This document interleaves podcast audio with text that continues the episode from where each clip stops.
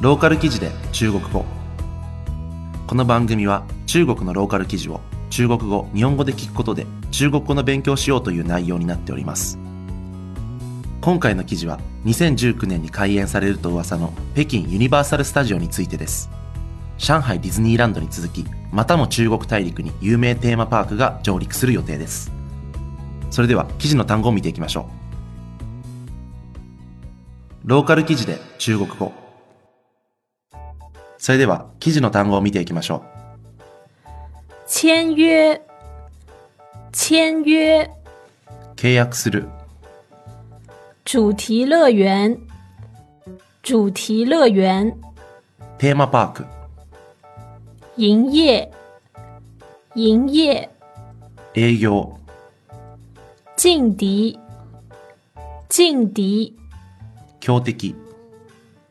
预计预计見積もる予想する。度假酒店。度假酒店。リゾートホテル。导演。导演。監督。设计。设计。デザイン設計。疏解。疏解。緩和する和らげるそれでは記事を読んでいきましょう环球影业日前与北京市政府签约将在北京新建全球规模最大的环球影城主题公园。ユニバーサル・スタジオが先日、北京政府と契約を結び、まもなく世界最大規模のユニバーサル・スタジオのテーマパークが北京に作られることが分かりました。最快在二零一九年就能竣工营业，成为继上海迪士尼之后，香港旅游业的另一个劲敌。早くて2019年に営業が開始され、上海ディズニーランドに次ぐ香港の旅行産業に対する強敵となるでしょう。该主题乐园将进驻北京通州，占地面积约四平方公里。 占地面积是日本大阪环球影城的两倍，更是新加坡环球影城的六倍。このテーマパークは北京の通州に作られる予定で、占有面積は4平方キロメートル四方となり、これは日本の大阪にあるユニバーサル・スタジオ・ジャパンの2倍の大きさで、さらにユニバーサル・スタジオ・シンガポールの6倍となります。据规划。第一期工程预计会用五年时间，最快二零一九年竣工开园。后续项目包括第二主题公园、水上乐园和五座度假酒店，项目总投资额约五百亿元人民币。計画によれば、第一期の工程で5年間かかる見込みであり、早くて2019年に開園することになっています。後続のプロジェクトには、 第2テーマパークである水上遊園地と5つのリゾートホテルの建設が含まれています。プロジェクトの総投資金額はおよそ500億人民元となります。据悉，好莱坞著名导演史蒂芬·斯皮尔伯格也将参与设计。北京方面也曾表示，希望在公园融入中国元素，吸引更多外国游客。報道によると、ハリウッドの有名監督、スティーブン・スピルバーグが設計に携わり、北京側はパーク内に中国の要素を融合させ、たくさんの外国人旅行客を取り入れたいと話しています。为了疏解到北京环球影城的游客人潮，北京官方计划把当地地铁七号线延伸到通州，预计在今年内就会动工，有望在环球影城开业前通车。北京ユニバーサル・スタジオに来る客の混雑を弱めるため、北京政府側は現在の地下鉄7号線を通州にまで引き延ばす計画を取り、今年中に工事にかかる予定で、開園前に開通させたいと話しています。分析指出，上海迪士尼预计在二零一六年正式开始营运。若再加上北京的环球影城，将使得香港迪士尼对大陆游客的吸引力大幅降低，整体香港旅游业也将会面临更大的挑战。分析によると、上海ディズニーは2016年に正式に運営される予定で、もしこれに北京ユニバーサル・スタジオが加われば、中国大陸の客に対する香港ディズニーの魅力は大幅に下落し、香港の旅行産業全体が大きな困難に立ち向かうことになるとしています。香港迪士尼今年开业已满十周年，是大陆游客造访香港的热门景点。但香港迪士尼开园至今仍未达到每年旅客数量八百万的预估目标，整体经济效益不如预期。香港ディズニーは今年で開園満10周年を迎え、中国大陸から香港に来る客にとってとても人気のある観光スポットとなっています。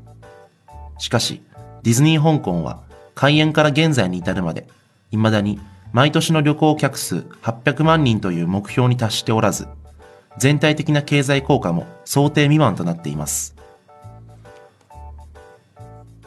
このニュースは China Times からの出典です。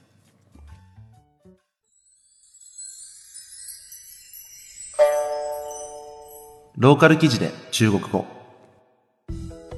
それでは単語のおさらいをしていきましょう。签约。签约。契約する。主题乐园。主题乐园。テーマパーク。营业。营业。営業。劲敌。劲敌強敵预计预计見積もる。予想する。度假酒店。度假酒店。リゾートホテル。導演。導演。監督。設計。設計。デザイン。設計。疏解疏解緩和する。和らげる。いかがだったでしょうか？えー、香港ディズニーランドはですね、実は私も、えー、一回行ったことがあるんですけれども、えー、日本のディズニーランドよりも結構小さくて、で、まあ、もしですね、まあ、上海に、まあ、上海にできる予定のディズニーランドは、日本のディズニーランドよりも大きいという、えー、噂なので、まあおそらく中国大陸の方は、まあ香港わざわざ行くよりも、まあ上海に、えー、行こうという、えー、流れになると思います。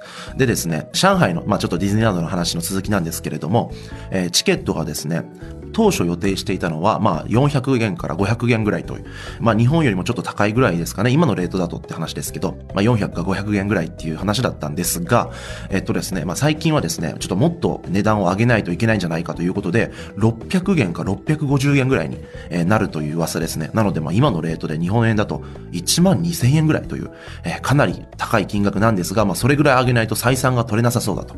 で、その採算が取れない理由というのが、まあ、これはあくまで、えっと、ネットととかで出ていた噂なんですけれども、えー、日本の場合だと、まあ、大体チケットが6000円か7000円ぐらいで、で、まあ、中に入ってですね、まあ、あの、ディズニーレストラン、まあ、中のレストランで食べたり、えー、あるいは中のお土産屋さんでいろいろ物買ったりして、結局1人当たり、まあ、えっと、1万円以上、まあ、2万円近くお金使ってくれるという計算が成り立つらしいんですが、えー、上海の場合ですね、まあ、おそらく、えー、中で、まあ、650円ぐらいチケット買った後、まあ、中で、お土産も買わないと。ね、高いし買わないと。で、中でご飯、まあ、昼ご飯とか夜ご飯食べないといけないという時も、おそらく、まあ、中から持ち込んできてね、外から持ち込んできて、で、中で、まあ、あの、自分で持ち込んできたおにぎりとかお菓子を食べちゃうんじゃないかっていう、えー、まあそういう計算のもと、まあ、おそらく中でお金を落としてくれないから、えっと、チケット代を高めに設定しないと採算が取れないんじゃないかと。えー、そういう噂があるみたいです。はい。なのでですね、まあおそらくこの、えー、北京のユニバーサルスタジオもですね、まあ日本のユニバーサルスタジオもチケットまあ大体6000円か7000円ぐらいするんですけど、まあ中国の、えー、北京のユニバーサルスタジオもですね、600元とか、まあないしは700元ぐらい、えー、かなり高額なチケットになるんじゃないかと予想されます。えー、ローカル記事で中国語は、このように中国のネットニュースを取り上げて中国語の勉強をしようというコンセプトになっております。それでは次回をお楽しみに。再见。リヴァイア。それは海外から日本語のポッドキャストを聞けるアプリ。リヴァイア。それは海外に住むあなたに現地の情報を届けるアプリ。リヴァイア。それはみんなで番組を投稿発信するアプリ。私たちと一緒に新時代のエンターテインメントを作りましょう。今すぐ LIVAIA で検索。リバイア。